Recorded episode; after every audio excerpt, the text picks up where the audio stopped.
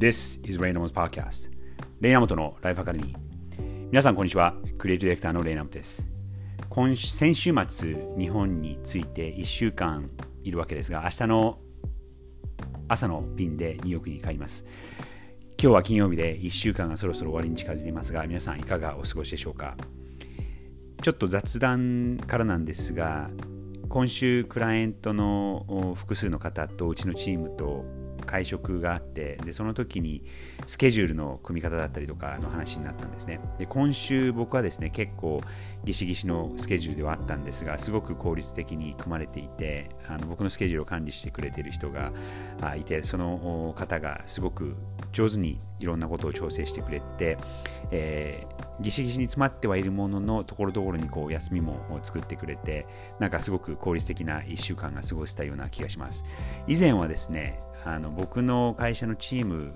別々の人がそのその各チームごとのプロジェクトのスケジュールと,、えーと僕としなきゃいけないミーティングをこうチームごとにバラバラにやっていてでチームの間にこの時間って、えー、譲れますかとかこの時間ってちょっとずらせますかみたいなことをチームごとがやってくれていたんですね。でまあなんとかあの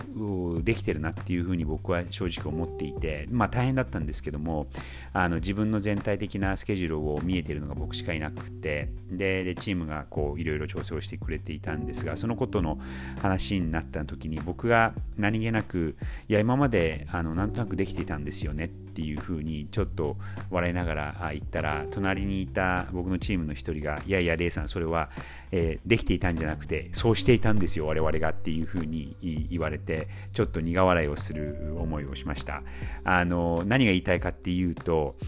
えー、自分の見えてないところで周りの人があのいろんなことをサポートしてくれてるっていうことをちゃんと自覚しなきゃいけないなっていうすごく反省になったっていうことです。今日はですね、ちょっとそこから全然話は変わって、あのまあ、外部の人とかもお話とかと話していて、で、えー、あるメディアの記者の人と話していて、それは別に取材というよりかは、久々のキャッチアップということでのお話だったんですが、あのその方のお子さんが今高校生ぐらいなのかな？でですねクリエイターになりたいっていうことをおっしゃっていたんですね。でクリエイターを目指しているとその動画とかを作って、えー、世の中に発信していくって。僕はそれはすごく素晴らしいことだと思っていて僕もまあ子供の頃そうですねクリエイターっていう言葉はあんまり聞かなかったんです。聞かなかったですしインターネットもまああのアクセスはできる時代ではあったんですけどもそんなにこうバンバンバンバン今みたいに携帯で何かを取ってどんどんどんどんいつでも上げられるっていう状態ではなかったのでえそういうことを仕事にするっていう感覚はあまりなかったものの僕の場合はあの14歳ぐらいの時にアーティストになりたいっていうふうに思っていたことがあります。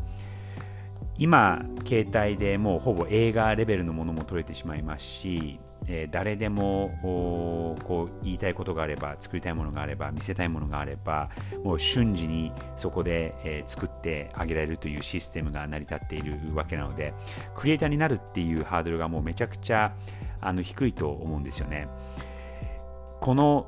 時代 AI、AI、チャット GPT、ミッドジャーニーとか、まあ、ここ6ヶ月ですごく騒がれているわけなんですが、えー、技術がなくてもそのプロンプトをコマンドを言うだけでいろんなものができてくるまあ少なくとも画像ですけども画像だったりとか動画とかができてくる時代時代にはなりつつあるんですがじゃあそういう時代にクリエイターになるべきなのかっていうことがあのちょっと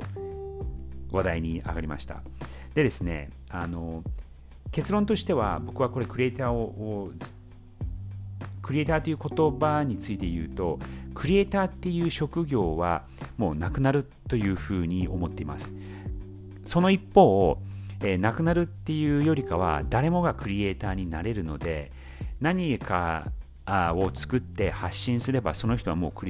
十分なクリエイターなわけですよね。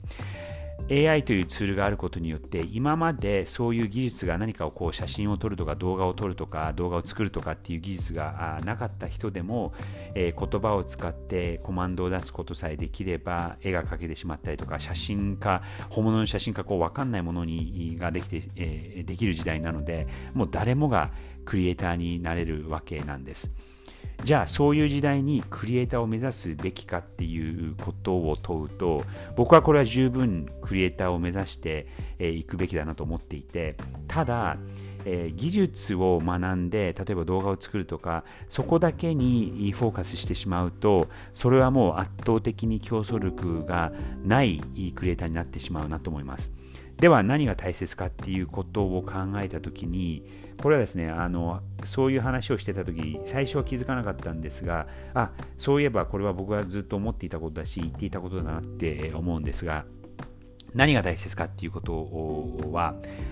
独自の視点を持つということが大事かなと思います。やっぱりそのいろんな技術でいろんなものが簡単に作れるようになってしまうと誰もが綺麗な絵を描けて誰もが綺麗な写真を撮れてそして誰もが、えー、綺麗な動画も作れてしまうのでその技術っていうところのハードルがもうすごく下がってそこのあの違いがなくなってしまうわけですよね。でもじゃあ何がこの人に言ってることが面白いのか何が言ってるのが面白いのかっていうことを考えるとじゃあその人の視点が何かっていうところになってくるので今後はその技術というよりかは、視点が何かっていうことが非常に重要視されるのではないかなと思います。この AI の時代にクリエイターを目指すべきかこれに対する答えは僕はこれは全然目指すべきだと思っていてクリエイターっていう職業はなくなるかもしれないんですが全ての人がクリエイターになれる。でも、えー、こうトップ飛び出る、飛び出すクリエイターっていうのは独自の視点を持っている人なのではないかなと思います。ということで、もう一日今週お仕事仕事があると思うんですが、皆さん頑張ってください。それでは、Have a great day!